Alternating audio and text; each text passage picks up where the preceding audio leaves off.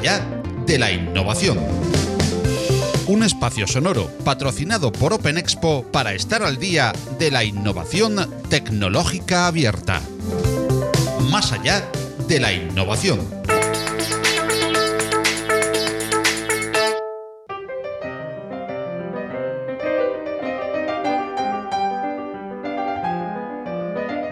Chema Alonso es uno de los más, si no el más eh, conocido de los hackers españoles y uno de los máximos exponentes eh, de la ciberseguridad, el hacking y la innovación a nivel mundial. Por ello, de nuevo, hemos querido compartir una edición de Más allá de la innovación con Chema Alonso junto a nuestros oyentes. Con él compartiremos una nueva plataforma que representa una manera distinta de entender el correo electrónico como es My Public Inbox, del que conoceremos amplios detalles en este podcast. Igualmente hablaremos eh, con Chema de sus nuevas funciones en Telefónica y de algunos de los proyectos más destacados en su nuevo rol dentro de la centenaria compañía que no para de reinventarse para estar a la vanguardia de la innovación. Precisamente en el espacio de la Fundación Telefónica en Madrid tendrá lugar la presentación de la cuarta edición del ebook de tendencias en innovación tecnológica abierta y open source que cada año nos ofrece Open Expo como herramienta muy útil para conocer de la mano de más de 100 profesionales por dónde discurrirá el sector en el año 2020. Junto a la presentación del libro tendrá lugar una mesa redonda con Yaiza Rubio de Eleven Paz, Jorge Oteo, CEO del grupo Vocento, Digna González del grupo Munreco y Mariola Treciado del grupo SACIR. En esta mesa redonda se analizarán las tendencias que surjan del estudio presentado. El acto comenzará a las 10 de la mañana del próximo día 28 de febrero en el espacio de la Fundación Telefónica de Madrid. En las notas del programa encontrarás un enlace para la asistencia. Y comentado ya este interesante acto, conocemos las siempre sugestivas opiniones de Chema Alonso, entre las que llegaremos a conocer sus tendencias para este año, pasando incluso por soluciones de tecnología para la España despoblada. Hola Chema, ¿qué tal estás? Hola, buenas, muy bien, ¿qué tal? Pues encantadísimos de tenerte de nuevo aquí junto a Philippe Lardy. Hola Philippe, ¿qué tal? ¿Cómo estás? Hola, buenos días, pues muy bien, como siempre. Pues como decíamos al principio, agradecer mucho a Chema de nuevo pues haber acudido a la llamada de Más allá de la innovación para compartir eh, con todos nosotros y con todos nuestros oyentes un ratito de su tiempo, que el tiempo es el petróleo del siglo XXI, ¿verdad Chema? Bueno, sí, de hecho hay muchas veces que la gente dice que el negocio de Facebook son los datos y, no es verdad. El negocio del Facebook son los datos y el tiempo que la gente pasa conectada a la plataforma, que es lo más valioso para los anunciantes. No solo que tenga datos, sino datos y personas conectadas mucho tiempo a esas plataformas. Y yo creo que todos, todos los profesionales hoy en día de lo que más nos quejamos es del tiempo, tanto para sacar nuestros proyectos profesionales como para compaginarlos con nuestra vida personal. Y ese tiempo ha llevado a que bueno, participes eh, de manera activa en una nueva forma o un nuevo paradigma casi de correo electrónico, de organizarte dentro del correo electrónico, que es eh, My Public Inbox. Eh, ¿Qué es eh, My Public Inbox? Aunque luego entremos en detalles de manera genérica, Chema. Pues mira, el My Public Inbox es una es una plataforma para tener correo en Internet sin todos los problemas que tiene tener tu correo personal publicado a Internet. ¿no? Eh, yo llevo años trabajando con, el correo electrónico, muchos años, y el correo electrónico es, una, es un caos maravilloso que, funciona y nos comunica eh, a todos en todo el mundo, ¿no? pero a lo largo de estos años pues lo hemos, lo hemos ido pervirtiendo. ¿no? Aquella idea original que era tan sencillo como que en los sistemas de tiempo compartido con multiusuarios, pues creamos el programita mail donde alguien se podía dejar un mensajito a, otro usuario para que lo leyera, que era simplemente copiar un ficherito de texto de una carpeta a otro, al uso que le estamos dando hoy en día, ¿no? Donde nos comunicamos desde cualquier rincón del mundo con cualquier persona y siempre abierto y gratuito. Y esto ha llevado a a muchos problemas de seguridad, de problemas, por supuesto, de privacidad, problemas de que la mayoría, el 90% de los ataques que sufren las empresas entran por el correo electrónico, más del 90% de las infecciones que sufren las personas en, en sus ordenadores personales cuando les entra un virus o cuando les entra un ransomware, entran por medio del correo electrónico y lo están utilizando pues masivamente para, pues, para enviar spam, para enviar malware, para enviar publicidad, etcétera. Así que las personas que, pues bueno, pues que hacemos un uso de Internet personal y profesional, que tenemos que estar en, la red porque es nuestro, pues nuestro medio de trabajo de, de, toda la vida tradicionalmente, pues estamos siempre en la dicotomía de, publico mi correo electrónico y me entran mensajes de todo tipo que tengo que poner antivirus, spam, tengo que detectar si es phishing, etcétera. Y también, pues gente que, que no tiene ningún respeto por, por tu tiempo y que lo único que hace es pues robarte tiempo de tu, de tu vida personal y tu vida profesional, o no estoy en la red, ¿no? Y luego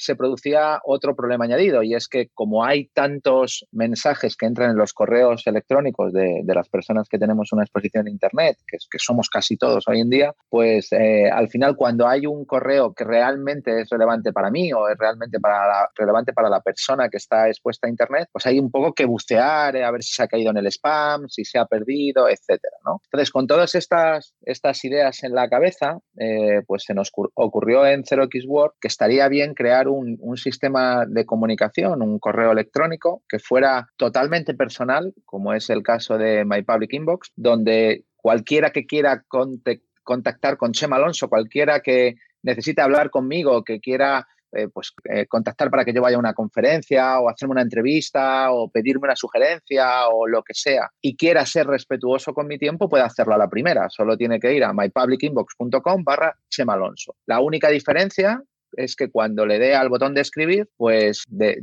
tanto para mí o como para cualquier otro profesional que estemos en la plataforma de My Public Inbox, pues esa persona tiene que comprar una moneda virtual que se llaman tempos, que son 100 tempos es, es un euro, que yo siempre digo que es el equivalente a un, a un café, a veces un café en el Starbucks y otra vez es un, un café normal, porque muchos profesionales son, eh, son un euro lo que, lo que cuesta eh, el tiempo de esa persona, que no es nada más que una forma de poner de manifiesto que el tiempo que se tiene que tomar una persona en leer un mensaje, procesar una respuesta y escribirlo, pues tiene valor. ¿no? Y, y, este valor muchas veces, pues para los profesionales que estamos en, en, la red y en la plataforma de My Public Inbox, pues no es relevante, ¿no? Porque que alguien cobre un euro o, o, tres euros o, o, sea, 100 tempos o 300 tempos por contestar un, un, correo electrónico, desde luego no es un negocio para esa persona, ni mucho menos. Lo que sí que sucede es que se pone de manifiesto de que su tiempo es importante. Y entonces esta persona incluso puede decidir que todos esos tempos que recibe, pues los dona a una causa social, que es una de las características que tiene My, My Public Inbox, de tal manera que tú contactas con una persona y esa persona lo puede donar a, una ONG todos los tempos que vayan, que vayan generándose. Y además, para aquellas personas que realmente tienen interés en ti, se convierte en un canal muy fácil y muy directo de llegar a ti, de tal manera que ya no tienen que esperar a que encuentres el correo entre el spam o que se meta en una cola infinita de mensajes pues que no sabes si lo va a procesar o no lo va a procesar, ¿no? Para que os hagáis una idea, yo estaba recibiendo entre mensajes por LinkedIn, por, por mis cuentas de correo electrónico personales que la gente tiene, de, de conferencias que las usaba yo hace años o, o demás, pues eh, yo estaba recibiendo como el orden de entre 150 y 250 mensajes al día, ¿no? Que es, que es ingestionable. Por mucho que, que, esté, que tardes en, en leer un mensaje unos segundos o unos minutos y lo tengas que contestar, etcétera, pues te quita más del tiempo que, que, tienes para ello. Y el último punto que para mí es muy, muy, muy relevante es que el correo electrónico se había convertido o se ha convertido de facto en tu identificador de las redes sociales. Si yo os pregunto a vosotros cuál es el usuario con el que te registras en tus redes sociales, probablemente sea tu dirección de correo electrónico personal. De tal manera que cuando una persona publica en sus redes o en sus conferencias o le da a personas ese correo electrónico personal, le está dando el 50% de, de la solución de acceso para para tus servicios en Internet, ¿no? Le está dando el usuario. Y esto no debería ser así, ¿no? No debería ir entregando mis usuarios a nadie. De hecho, una de las cosas, que uno de los proyectos que hicimos en, en el laboratorio Ideas Locas, ese grupo de, de chavales que, que, trabajan conmigo, donde está Pablo González y donde pues estamos haciendo cosas de inteligencia artificial o de seguridad, etcétera, pues hicimos un proyecto que a mí se me ocurrió, que se llamaba eh, Dirty Business Card, que es tan sencillo como que cuando cuando alguien nos daba su tarjeta de visita y viene su correo electrónico personal o su número de teléfono o ambos, pues buscábamos por todos los servicios de Internet de los confesables y de los no confesables, pues toda la información asociada a esa, identidad, ¿no? Y es algo que no debería ser así. Tu vida expuesta hacia Internet no debería afectar a tu vida privada, ¿no? De hecho, mi correo electrónico personal es algo que para mí es tan importante como mi teléfono y solo se lo doy a mis amigos, a mi círculo cercano y cuando estoy exponiendo mi identidad a Internet, pues a todo el mundo lo que le doy es mypublicinbox.com barra Alonso. Y eso es toda la costelera había para crear este proyecto. Sí, muy, muy, muy interesante. De, hecho, hay un punto que no, no sé si lo, has comentado, que también es interesante, es que si al final eh, no te contesta la persona, eh, no se te cobran los tempos. Es decir, que también eso es, es un valor añadido. Es decir, que al final eh, te cobran ese café que únicamente, pues si Chema te contesta. Si Chema no te contesta, al final no, no, no, estás gastando, no estás gastando tempos. Así que es una manera también de asegurar que, que te vayan a contestar. Fíjate, fíjate, Filip, que en la plataforma, por ejemplo, está, yo qué sé, Ignacio Cirac, ¿no? Ignacio Cirac, que es, no sé, tiene 14 doctor honoris causa, es el director del Instituto Max Planck en Alemania, probablemente sea la, la persona en Europa que más sabe de tecnología cuántica y está en la plataforma y cualquiera puede hablar con él, escribirle un mensaje y que Ignacio Cirac te conteste. O sea, eso, el valor que tiene el poder tener a personas de esa relevancia es brutal. O el caso de, José Luis Garci, ¿no? El primer Oscar del cine español, José Luis Garci, que es una persona que no está ni en redes sociales, que no le gusta nada la tecnología, pues puedes contactar, hemos creado un sistema para que te conteste José Luis Garci personalmente, ¿no? Y, todos los perfiles que tienes ahí, profesionales del mundo del deporte o de la música, etcétera, y tenerlos ahí accesible al precio de, pues bueno, ser respetuosos con el tiempo de, esta persona, tiene muchísimo, muchísimo valor. Y como tú dices, si no te puede contestar porque a pesar de todo no tenga tiempo o porque se le haya, se le haya olvidado en un, en un momento dado, pues se te devuelven los tiempos y ya está, ¿no? Y con respecto a todas las funcionalidades que hay ahora mismo, incluso algunos de los perfiles destacados, eh, ya nos ha hablado Chema, pero Chema, ¿puedes adelantarnos a algunas funcionalidades así que pronto vamos a tener nuevas y que estáis trabajando en My Public Inbox? Bueno, pues en, My Public Inbox al final estamos, es una, una, página expuesta de cada una de, nosotros, de cada uno de nosotros, de las personas que estamos pues expuestos en internet con nuestros servicios. Y entonces el concepto que yo tengo en la cabeza es algo que entre nosotros hemos denominado como personal personal e-commerce, ¿no? O personal eh, personal site. Es decir, un sitio donde tú puedas ofrecer pues todos tus servicios, eh, donde una persona que es, pues, por ejemplo, los dibujantes, que tenemos a dibujantes de Marvel, está Salva Spin o está Carlos Pacheco o está Salvador La Roca, pues ellos esas, eh, lo que llaman ellos las commissions o esos originales que hoy en día los hacen en, formato digital, porque ya los, los, dibujantes de Marvel, de cómics, ya no suelen trabajar a lápiz, ya casi todos trabajan en, digital, con tabletas o con, con, el Photoshop o con herramientas de dibujo profesionales, pues puedan vender esos originales a través de, de su sitio, ¿no? Pues tú llegas y puedes, puedes ir a comprar pues un original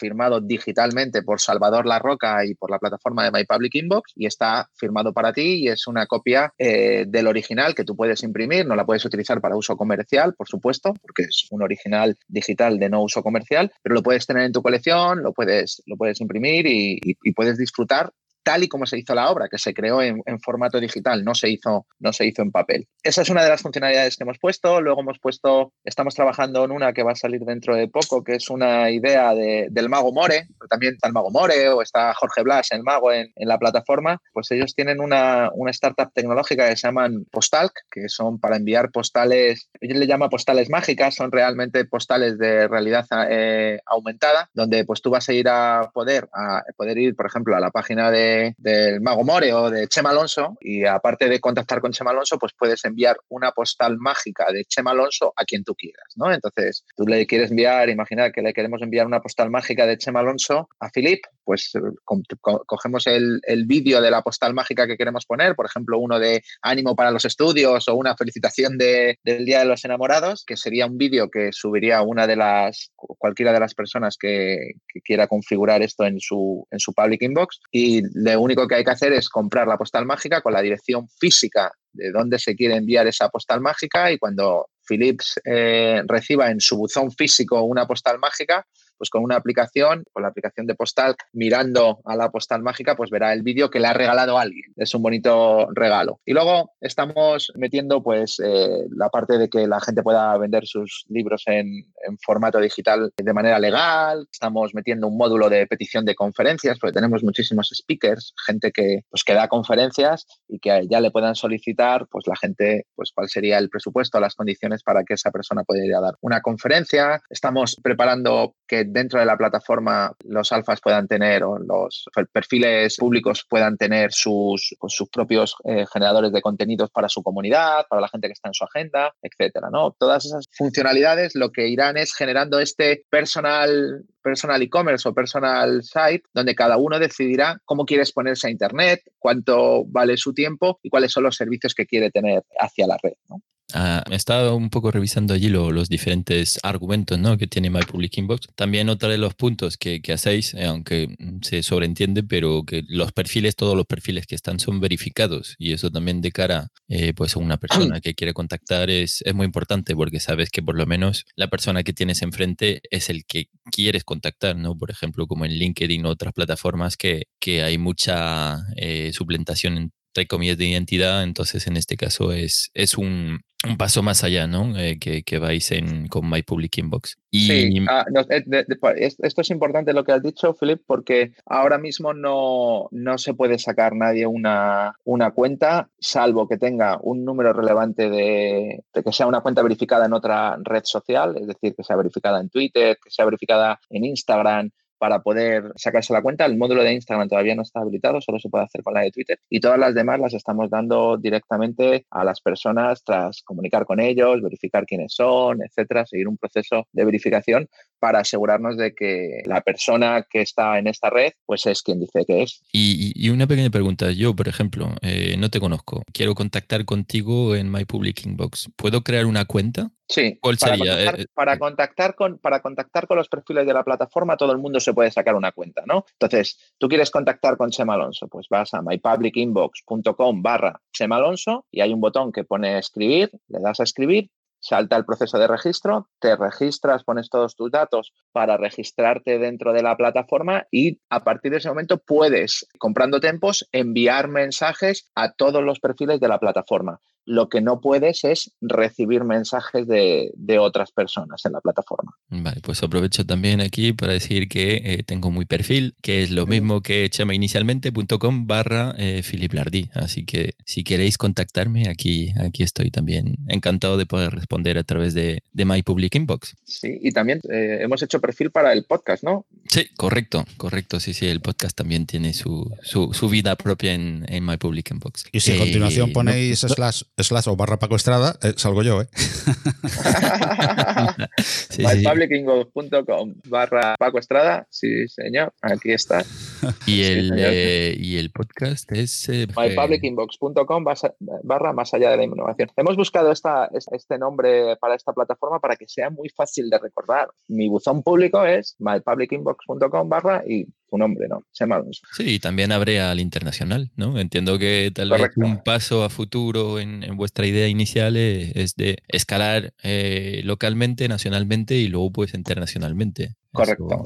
Lo, primero que estamos haciendo es, esto es muy importante, las comunidades, por, porque tiene que haber comunidades relevantes de, personas, pues bueno, pues es una plataforma que, que, tiene efecto red, ¿no? Necesitas tener perfiles que sean relevantes y necesitas tener gente que quiera contactar con esos perfiles relevantes. Así que la mejor forma es concentrarlos en un área eh, geográfica y temática, que también lo hemos hecho. Hemos elegido pues, gente que está muy cerca de la tecnología, lo hemos hecho pues, gente que, que está en, el mundo de, de, los cómics o en, la magia, etcétera. Hemos ido cogiendo eh, comunidades para que sea más, más fácil eh, escalar la, plataforma. Y vamos a hablar hoy también de Chema, sobre todo en el terreno profesional. Pero hay una cosita en el terreno personal que a mí me gustaría, sin ser nada cotilla, que no es cotilleo, saber cómo le ha sentado a Chema por un ratito, aunque luego el título continúa, pero por un ratito cambiar su característico gorro por el birrete de doctor honoris causa.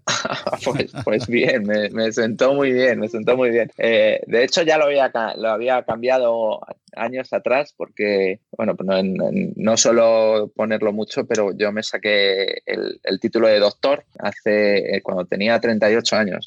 Fíjate, han pasado ya hace seis años. Yo hice la Ingeniería Técnica de Informática de Sistemas en la Universidad Politécnica de Madrid y luego monté Informática 64 con mi amigo, con Rodol, y después cuando Informática 64 ya funcionaba bien y había, había escalado y crecía, pues volví a la universidad para sacarme la Ingeniería Superior en la Universidad Rey Juan Carlos y luego hice el posgrado y el doctorado. Estuve en total ocho años dando conferencias e investigando con los trabajos de, fin de carrera, de fin de máster y luego los papers para, para el doctorado y cuando, cuando me, me, doctoré me tuve que poner el birrete, por supuesto, también allí, que se me cayó. Cuando eres doctor, eh, cuando te hacen doctor, hay dos, dos, privilegios que tienes. El primero de ellos es que el rector de la universidad te da un abrazo para cogerte en la comunidad, en la comunidad universitaria, y me dio un abrazo y se me cayó, se me cayó el birrete, lo que hizo mucha gracia a mi hija mayor, que todavía me lo recuerda. Y luego el segundo derecho que te da el, el doctorado es el de no descubrirte ante el rey. Y bueno, como sabéis, yo cuando he recibido al rey en, el Mobile World Congress o en, o en, eventos, pues voy con mi gorro, lo cual me generó que algunos se enfadara, incluso en, en la radio, y, me llamara kinky ciberdelincuente del 15M por, no quitarme el gorro. y, y ahora, pues bueno, pues el doctor honoris causa, que te lo den en la universidad donde, pues donde has estudiado, eh, que además eh, pues bueno, pues no es un proceso, es un proceso bonito porque no tienes que estudiar, eh, es simplemente te lo da tu, la universidad por, tus méritos profesionales y personales en, la vida y, bueno, pues hay que, primero lo tienen que aprobar en el departamento que va a aprobarte la candidatura, que lo presentaron en, la Facultad de Informática, después lo tiene que aprobar la facultad y después lo tiene que aprobar pues, la Junta de, de Gobierno de la universidad y bueno, pues que lo aprobaran por unanimidad todos los miembros y que fuera el primer doctor honoris causa de la Universidad Rey Juan Carlos, que además estudió en la Universidad de Juan Carlos su doctorado, pues, pues es muy bonito, ¿no? Pues ya sabéis lo difícil que es ser profeta en, tu tierra, ¿no? Es más fácil que te reconozcan los méritos fuera que, en tu propia tierra. No, totalmente. Eh, de hecho, preparando, cambiando de tema, ¿no? Em, estábamos viendo tu cambio, pues a nivel de, Telefónica, que también es, hay una noticia eh, muy relevante hace, hace poquito tiempo, que pasaste de eh, CDO a eh, CDCO, ¿no? Ganaste una letra, pero cambiaste totalmente de, de, trabajo dentro de, de, Telefónica, ¿no? Que pasaste de Chief Data Officer a Chief Digital Consumer Officer. Y, y buscando un poquito por allí, por redes y, y sobre todo por LinkedIn, pues, ¿qué, ¿qué, era, no? El Chief Digital Consumer Officer. Entonces aquí pone que es responsable de B2C de productos y servicios, innovación interna y externa, transformación digital plataforma. Y también pues incluye aquí lo que pone pues Waira, Waira perdona, Open Future, Global Video Platform, Novum, Omas Computer, Aura, Movistar Home, Movistar Car, Movistar Living Hub, Financial Services, Force Platform, eh, los Use Case, Smart City, no, Smart Wi-Fi, perdona, Digital Platform, Market Research, Device Pricing, Business Acceleration, Telefónica Alpha, Tokenization, Telefónica Educación Digital y muchas otras cosas seguramente que engloba. Entonces digo yo, que, que, no te aburres, ¿no? Allí con tantas... No, no, no, no me aburro, no me aburro y, ha sido un cambio pues muy relevante, ¿no? Porque he pasado de, de pues, la, la, función de Chief Data Officer sigue, sigue, sigue siendo una de las cosas que hago. Eh, no he dejado de ser Chief Data Officer del todo. El puesto de Chief Data Officer lo tiene ahora Paco, eh, que está en mi equipo. Es decir, el Chief Data Officer eh, me reporta me reporta a mí. Y bueno, pues me han dado toda la, la parte de, de tecnología de, del grupo Telefónica pues que tiene que ver a medio y largo plazo con, con tecnología para clientes, ¿no? Con ser productos y servicios para clientes. Por eso está el vídeo, por eso está pues los servicios de IoT, los servicios eh, digitales, está Aura, está todo lo que estamos haciendo de, de, apuesta en el, en el hogar. Y pues bueno, pues he tenido, me quedo como, como presidente de, de como chairman, que le llamamos ahí a de Eleven Paths, que es la unidad de ciberseguridad del, del grupo Telefónica, porque bueno, pues la compañía ha decidido, como ya se ha anunciado hacer una, una compañía con una jurídica totalmente independiente del grupo Telefónica, es decir, una filial totalmente aparte y bueno, pues eh, sacarla al mercado para que, pues, porque la lidere pues el equipo de lo que llamamos ahora Telefónica TED, ¿no? Todas las unidades B2B han funcionado muy bien, eh, Eleven Paths empezó como un proyecto pequeñito donde nosotros llegamos allí con pues, el equipo que veníamos de Informática 64, 20 personas, fichamos a, profesionales, le cambiamos el nombre a Informática 64 por Eleven Paths porque no, pues no funcionaba bien en inglés ni en alemán, Informática 64, así que le, le pusimos Eleven Paths y empezamos a crecer, nos fusionamos con el equipo de, que llevaba pues, los servicios de seguridad en, Telefónica hasta el momento y seguimos creciendo, seguimos creciendo y pues bueno, pues un negocio de ciberseguridad que pues en el grupo Telefónica facturaba 60 millones de euros, este año cierra con casi 10 veces eh, más, ¿no? Eh, multiplicar por 10 un, un negocio a ese ritmo pues ha sido muy relevante dentro de la casa y pues ha decidido ponerlo en valor, ¿no? Ahora Eleven Path son más de mil profesionales, un negocio más que saludable, creciendo año contra año a, doble dígito y con muy buen posicionamiento en el mercado. Y yo creo que para Telefónica es una oportunidad muy buena y, alguien tiene que liderarla, ¿no? Y, yo no, pues no, no, podía irme fuera del grupo a liderar solo ciberseguridad porque llevaba muchas más cosas y me han pedido que lleve todo, pues todo esto, que es, yo digo que es más o menos el doble de cosas de lo que llevaba antes por, por número de, de todos. Y, y, bueno, pues dejo en buenas manos Eleven Path después de 20 años, ¿no? Un proyecto bonito después de 20 años. Y la parte de Luca y de inteligencia artificial y Big Data que llevamos ahí, pues también está creciendo muy bien, se ha fusionado con el equipo de IoT y también se va a lanzar un, pues una, una empresa nueva al mercado, que se va, por ahora eh, no sabemos si se va a llamar Luca o se le cambiará el nombre, pero, pero que está funcionando y está creciendo muy bien. Así que muy satisfecho de esos dos proyectos que dejo en manos de, de Pedro Pablo y Gonzalo, que son dos grandes profesionales y, y no, a no aburrirme con todo lo que tengo yo en, en, mi parte, ¿no? Sí, sí, pero aún así pues guardas el, el Sherman, entonces algún ojo sí, quedarás allí mirando a ver qué, qué, pasa, ¿no? ¿Qué es lo que está pasando? Sí, me paso, me paso por allí y además estoy en el, sigo en el, en el consejo de, de TIS, que es una de las jurídicas que también está en el área de seguridad y, y bueno, no sé si cuando se acabe todo este proceso de transformación acabaré también en el, en el consejo de Eleven Path para seguir estando ahí, pero todos los días sigo hablando con ellos y decidiendo lo que se puede meter o no meter en los nuevos productos de Eleven Path. No te creas, ¿eh? que está librado de mí. Ya, ya, no, me imagino, me imagino. Pues con eso vemos que Telefónica ya no es solo Telefónica, ¿no? Es decir, que, que el Telefónica que teníamos en mente eh, pues hace una década ya no es, con tantas cosas nuevas, tanto en B2B como en B2C. Aquí has hablado pues en B2B de, de Aura, inteligencia artificial, Luga, Big Data, Eleven Pass, ciberseguridad. Y, y, hoy, pues hablando de, de, tu nuevo posicionamiento, ¿no? Como CDCO, dentro de la parrafada, ¿no? Que comenté antes, pues, pues llama un poco la atención, eh, pues dos o tres puntos, ¿no? Como son Telefónica Alfa, ¿qué, qué es, ¿no? ¿Qué es Telefónica Alfa con este nombre? que ¿Para qué sirve? Pues bueno, pues esa es otra de las, de las apuestas. En, en, el mundo digital tienes que ser muy valiente. Y esto que has dicho de que Telefónica ha cambiado hace, de aquí hace 10 años no, no es casual. Eh, mira, en el año 2011 Telefónica crea Telefónica Digital en el año 2011, justo casi hace 10 eh, años, ¿no? Empezaron a hablar. De hecho, yo fui en las Navidades del 2010, que es donde empezó mi, mi relación con Telefónica. En las Navidades del 2010 fui a dar una conferencia sobre lo que era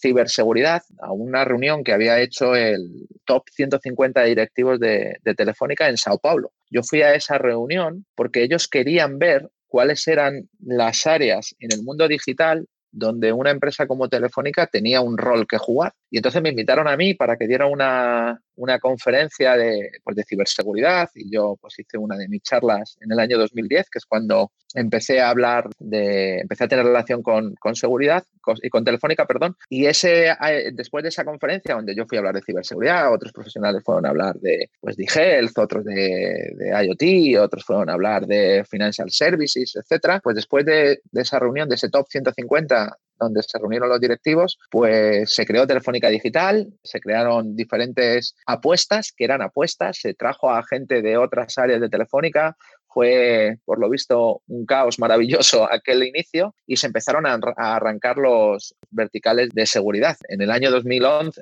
los verticales de seguridad y los diferentes verticales tecnológicos. ¿no? En el año 2011 se lanza Guaira como una iniciativa de innovación abierta para atraer pues, startups, etcétera, de fuera y de fuera de Telefónica para innovar cerca de Telefónica y ver si puede permear dentro de la compañía o pueden aparecer pues, nuevas empresas con nuevas ideas. Y a mí me fichan en el, el 1 de febrero del 2012 para un proyecto de aceleración de Guaira, que era pues, traer hackers a las startups y a Telefónica, que se llamó Talentum, le puse de nombre yo Talentum, Trajimos a, chavales y un año después había arrancado Telefónica Digital con apuestas en varios, en varios verticales. Yo estaba trayendo hackers a, las startups y a Telefónica en el proyecto Talentum y pues bueno, pues Telefónica ya decidió apostar fuerte por seguridad y es cuando se trajo todo Informática 64 al grupo Telefónica y montamos Eleven Path. O sea, que no es, no es casual. y otro y otro y ahora, pues, como comentaste, mil. Eh, joder, es, una, es, una, compañía ya muy grande, ¿no? Eh. Sí,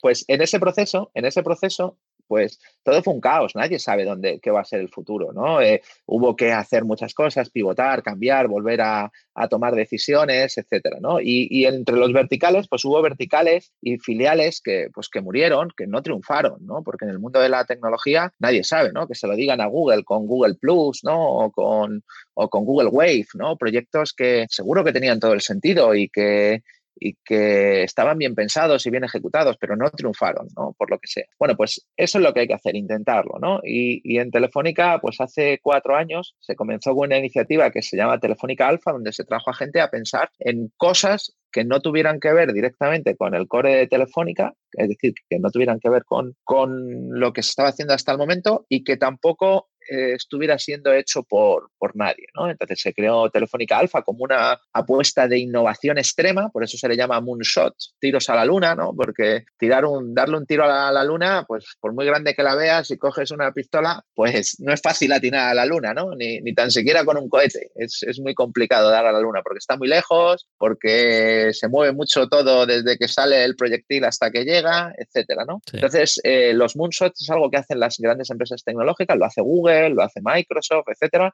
eh, las Google Glasses, ¿no? Por ejemplo, pues eso es un moonshot. Todavía no, no han llegado al mercado las Google Glasses ni, ni, han conseguido triunfar. O, en el caso de, Microsoft, pues bueno, pues el Windows Mobile que, se tuvo que cerrar o, o los eh, speakers con Cortana, ¿no? Que no han que no han acabado de funcionar, o las HoloLens que tampoco han acabado de, meterse en el mercado como, como se esperaba, o, la Kinect, que también se ha tenido que descontinuar la, la Kinect de, de, Microsoft. Pues todos esos moonshots, pues hay que intentarlos, porque de repente hay un moonshot que te funciona y te sale pues eh, Amazon Web Services o te sale el iPhone o te sale el, pues no sé, Gmail, ¿no? Que, tampoco tenía mucho sentido que apareciera un correo electrónico de, Google y cuando estaba Hotmail y había otras plataformas que parecían ya muy, o Yahoo, ¿no? Que era un correo pues infinitamente mejor en, características que las que tenía Gmail y sin embargo les salió. Pues eso hacemos en, en Telefónica Alfa y ahí estamos trabajando con unos proyectos, estamos viendo a algo que pues que es una locura maravillosa y es, le llaman medicinas digitales y, el tema del, e-health por medio de medicinas digitales. Y es, es increíble cómo hablamos muchas veces de que la tecnología, hablamos de los likes de Instagram o hablamos de, de los filtros y las fotos de las redes sociales y de los comentarios, cómo eso puede afectar a la salud de las personas, cómo puede generar adicciones, cómo puede generar eh, frustración, ansiedad dentro de las personas, pero no hablamos de justo lo contrario, de que se pueden crear tecnologías para el mundo digital que ayuden a reducir la ansiedad, la paranoia, la soledad, la tristeza, etcétera, por medio de otro tipo de tecnologías también basadas en el mundo digital. Y, en eso están trabajando para hacerlo y es una locura maravillosa mezclar dos mundos como el de la, la medicina, la, psiquiatría y la tecnología con la inteligencia artificial, el machine learning, sistemas cognitivos, etcétera. ¿Funcionará? Pues, pues no lo sé, pero Telefónica tiene, tiene que intentarlo. Tiene no solo el derecho, sino la obligación de intentar ese tipo de proyectos. Y siguiendo con eh, toda la, serie de descripciones eh, de tu nuevo cargo que comentaba Philip, nos encontramos también con Movistar Car, que parece bastante más descriptivo por el nombre, pero no sabemos hasta qué punto Movistar pues, está implicada o esto significa implicación en el futuro coche autónomo o coche inteligente? Bueno, Telefónica está mirando para, lógicamente, las soluciones de Edge, que también las llevamos en, mi unidad. Las soluciones de Edge Computing van a ser el revulsivo para, para, el coche conectado, para el humano conectado, para, pues, para poder tomar decisiones con muy poco periodo de latencia, ¿no? Y, por supuesto, si a esto le sumamos la llegada del 5G y del Wi-Fi 6.0, ¿no? Entonces, Telefónica está preparando sus infraestructuras para ser un, un, player relevante. De momento, el producto de Movistar Car es bastante, bastante sencillo porque lo que hace es una solución de consumer IoT, es decir, ponemos un dispositivo en el coche que nos permite pues, generar datos y hacer tracking del dispositivo, controlar la temperatura, la gasolina, la centralita del, vehículo y aparte dotarle de, nuevas experiencias, en este caso de poner wifi al, al vehículo, que es algo muy deseado por, muchos clientes, ¿no? Pero luego te permite hacer analíticas de datos, te permite esto que llamamos del, ciudadano analítico o el ciudadano de datos, donde ya empiezas a tomar decisiones de tus coches, de, de tus objetos y de tu vida en base a datos. Y estamos construyendo ya una, pues una plataforma que es el que el usuario puede gestionar y puede controlar, de momento con funciones basiquísimas, pero que son extremadamente útiles. Es un producto que encanta a la, gente por lo, barato que es y, las funcionalidades que da, y entre otras, pues algo tan sencillo que, te da la wifi, tener wifi en el, en el coche para las familias es, es fantástico no tener que, preocuparse de esto. Entonces está ahí como en nuestra unidad, lo tenemos como un producto ahora mismo ya en mercado que está funcionando y con, con muchas evoluciones a futuro a medida que vayamos construyendo más tecnología, vamos haciendo más eh, infraestructura preparada para conectar mejor los vehículos con el 5G, con el Wi-Fi 6 y con las soluciones de Edge Computing. Y, lo, que comentabas para compartir el, el Wi-Fi, que es un dongle USB que se conecta al, Sí, es un coche. correcto. Es algo, eh, se, se, conecta al coche con tipo dongle y, y, te permite tener datos del vehículo, tomar decisiones, tomar acciones y compartir Wi-Fi con la gente que está en el coche, en el vehículo. Vale, y ya por curiosidad, ¿cómo está la red dentro de un coche? Es decir, toda la parte multimedia está totalmente independiente de la parte eh, automotive o realmente los dos están... A ver, yo, yo me imagino un poco como los aviones, ¿no? Que dicen que toda la parte eh, pues, de control del avión y toda la parte eh, pues, de servicios al cliente son totalmente independientes y no hay nada que, le, que les una, ¿no? Entonces, ¿en un coche es igual o, o está todo conectado, ¿no? Allí. Bueno, pues it depends, o sea, depende del tipo de, coche y de vehículo. La, industria de, pues esto, de los ordenadores dentro de los vehículos y los ordenadores dentro de, las, de los aviones está en plena transformación. No es totalmente cierto que toda la red de entretenimiento de, los aviones esté desconectada de toda la red de ah, pues pilotaje de, Un mito, entonces. Bueno, el, ahí eh, ha habido depende de los modelos, depende de, muchas cosas, ¿no? Y ahí ha habido pues presentaciones de hackers muy impactantes, ¿no? De hecho, eh, las compañías aéreas llegaron a prohibir volar a, ciertos hackers dentro de, sus aviones por, por, miedo, ¿no? De las cosas que habían presentado y que, eran capaces de, realizar. Eh, se está trabajando mucho en hacer es, pues, meter firewalls dentro de cada uno de los componentes, de separar el sistema de entretenimiento del sistema de control del vehículo, etc.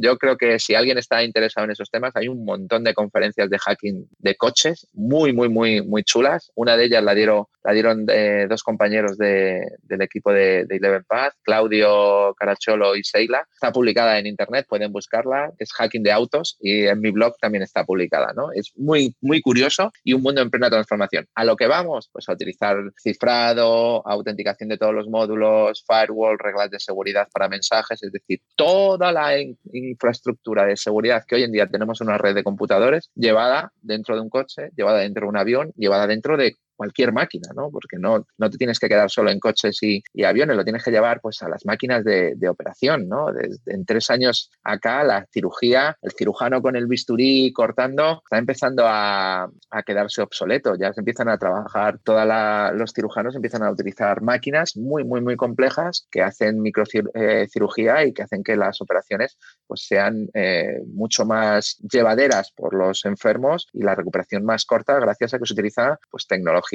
en algo tan, tan importante como cortar con un bisturí a una persona en una mesa de operaciones. Y con 5G más rápido, aunque imagino que será que, será conectado, ¿no? Por cable directamente que lo harán, pero cuando llegue pues eh, la 5G, la latencia, ¿no? Eh, pues, pues, será pues será, será así. Tú imagínate qué maravilla será en el futuro el, el, poder que una persona, te pongo, en un, en un pueblo de Extremadura donde haya una máquina de cirugía, pueda ser operada sin que un profesional especializado en ese tipo de cirugías tenga que desplazarse desde, no sé, Estados Unidos o Alemania y que te pueda operar en, en remoto y se salven vidas, ¿no? O, o lo que vemos, que una mina pueda ser gestionada, los coches, los los camiones, las vagonetas y las palas excavadoras remotamente por un grupo de personas que ya no está en, la, en la mina, sino que lo está conduciendo desde una oficina remotamente para no tener ningún riesgo de seguridad ¿no? y que no perdamos eh, vidas en,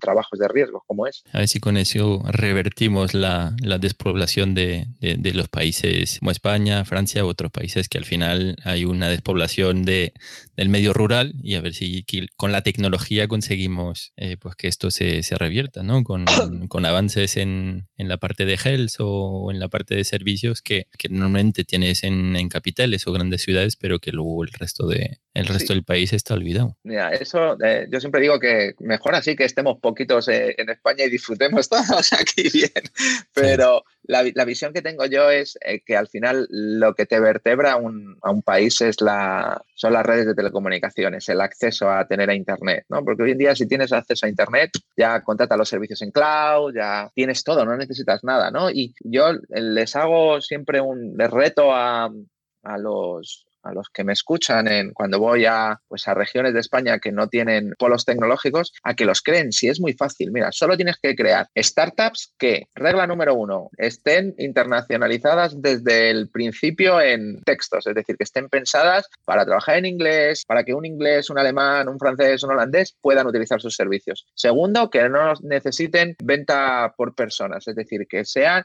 siempre venta a través de Internet, utilizando los medios de Internet, etcétera. Y tercero, que el servicio se provea a, Internet. ¿Cuántas empresas conoces de esta manera? Pues te digo muchas. Twitter, Facebook, eh, Instagram. A, ti no ha venido ningún comercial de, Instagram a, venderte nada, ¿no? Y de hecho, si miramos el, lo, que generan en anuncios plataformas como Facebook, y la gente lo compra a través de, de Facebook. Así que las regiones alejadas, siempre y cuando tengan buena conexión a Internet, están más que preparadas para cambiar el mundo con la tecnología. Solo tienen que creérselo y evitar crear, hacer inversiones que dependan de cosas muy locales, que no estén preparadas para todo el mundo, que requieran de comerciales y de venta personalizada, etcétera. O sea que lo que hay que hacer es un cambio de chip y creernos que desde un rincón se puede crear una empresa que está en Internet. Porque cuando estás en Internet estás en el medio de todo. Pues cuando esté todo esto yo vuelvo al pueblo. Así ya.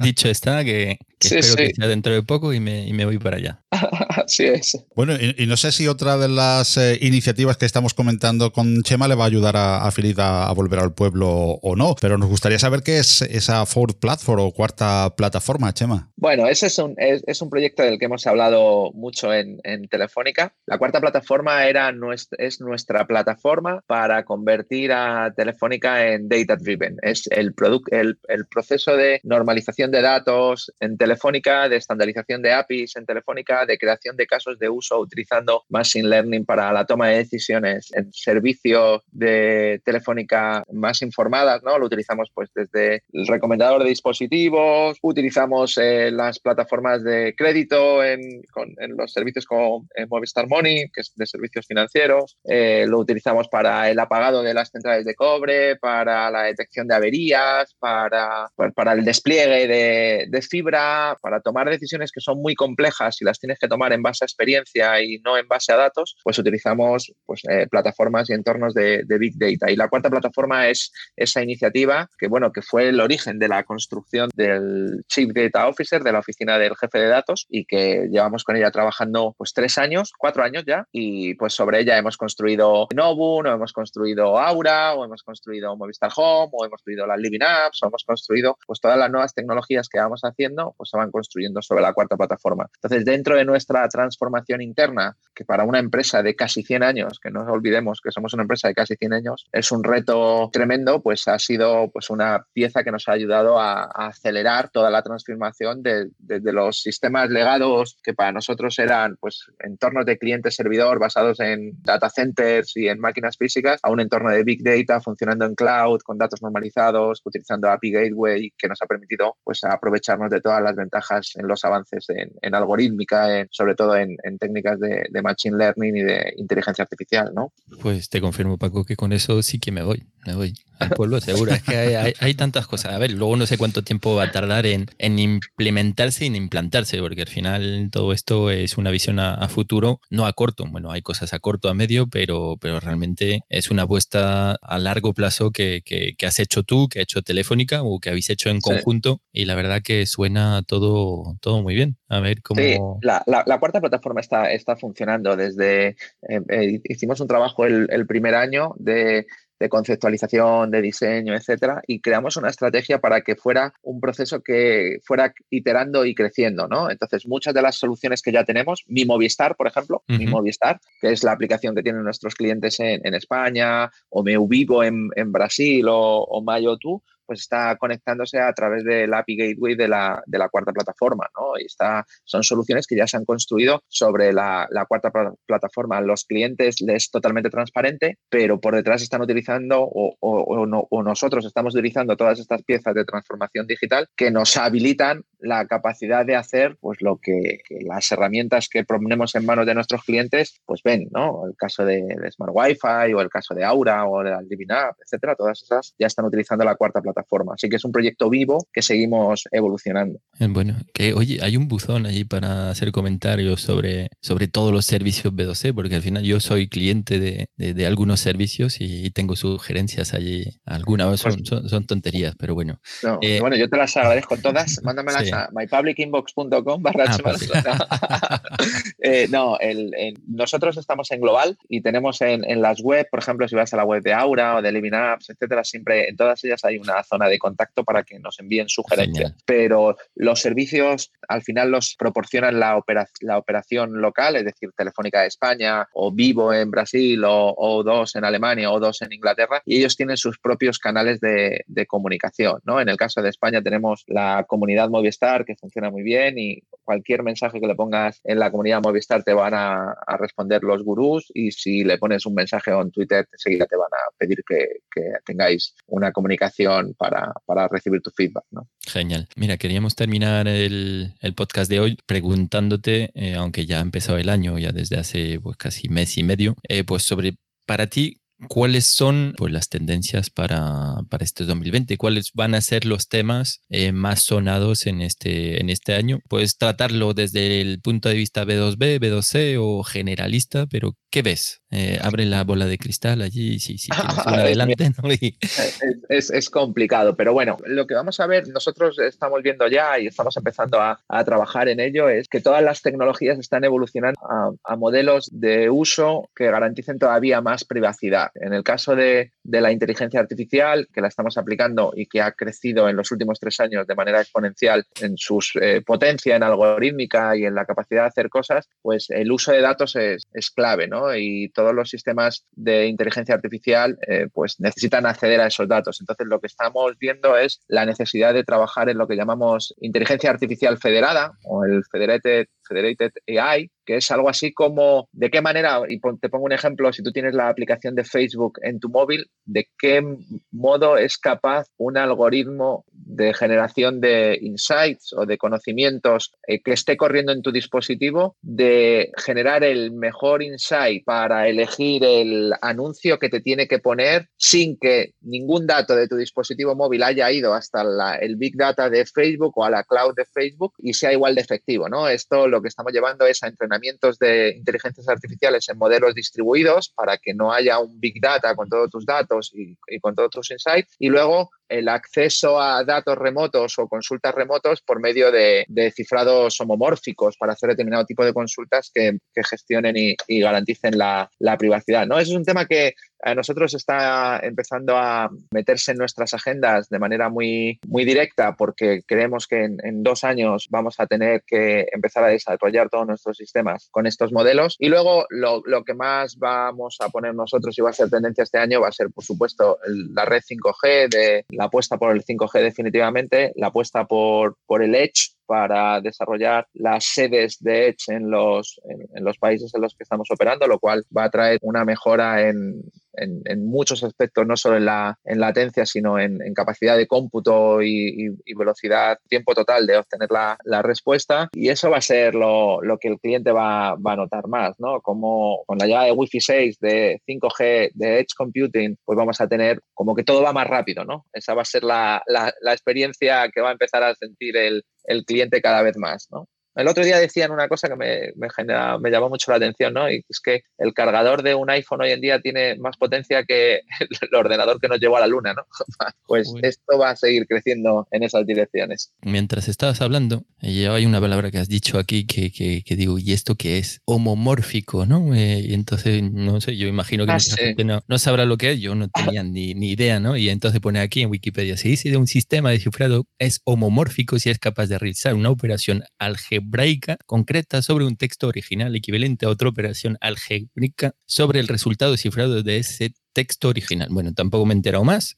Bueno, pero te lo explico para que lo entiendas. Sí. Imagínate, imagínate que tú tienes un texto donde tienes una lista de, de DNIs ¿vale? Tú, tú eres Philip, tienes una lista de DNIs, de números de DNIs, ¿vale? Y yo quiero saber si un DNI está en esa lista. Bueno, pues tú tienes el documento cifrado de manera tal que yo, cifrando mi DNI, soy capaz de hacer una consulta algebraica que me diga si está o no está el DNI en esa lista, pero yo no he tenido que descifrar nunca el DNI y tú no has podido ver cuál es el DNI que yo te he enviado. ¿no? De tal manera que podemos utilizar datos de dos empresas totalmente separadas sin que hagamos intercambio de datos. Eh, hacemos un uso de cifrado homomórfico para hacer la operación algebraica y que al final nos diga yes o no, está o no está, pero sin necesidad de que sepamos quién está y cuál ha sido el DNI que te hemos enviado. Vale, pues habrá que cambiar allí la definición de Wikipedia porque me ha quedado más claro con lo que has dicho que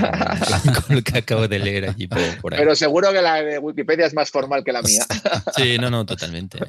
habrá que ver la, la, RAI, a ver qué comenta. También puede ser divertido ver lo que, lo que dice la RAI. De hecho, les voy a preguntar, que de vez en cuando utilizo el hashtag ¿no? de duda RAI y le voy a decir, eso de homomórfica seguramente sea divertido, ¿no? Lo haré. En Twitter luego me pongo. es divertido, es divertido. Bueno, Chema, pues eh, como siempre, muchísimas gracias eh, por tu tiempo, muchísimas gracias eh, por haber atendido la llamada de más allá de la innovación y robarte, pues hablando de tiempo, solamente 30 segundos apenas en una pregunta que siempre queremos hacer a nuestros invitados y que va a ser la última de este, de este podcast. ¿Qué es para ti la innovación? Bueno, la, innovación es muy, ser muy hacker, ¿no? Para mí los hackers son grandes innovadores, es llevar la tecnología o llevar la sociedad un paso más allá, haciendo las cosas de manera distinta o de una manera mejor. Siempre hay que andar pensando en cómo se puede hacer esto mejor, qué podría hacer nuevo que nadie haya hecho, etcétera. Y yo creo que en las personas que les gusta la innovación eh, lo llevan en el ADN y como parte de su vida. ¿no? Yo a mis amigos siempre les digo que un día que no se me ocurre una idea nueva estoy cabreado. ¿no?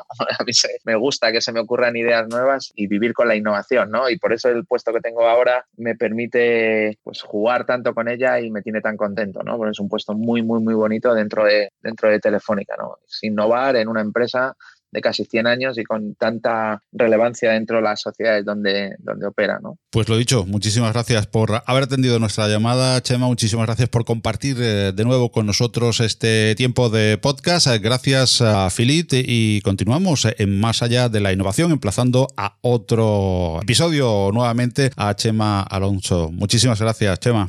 Un abrazo, gracias a vosotros.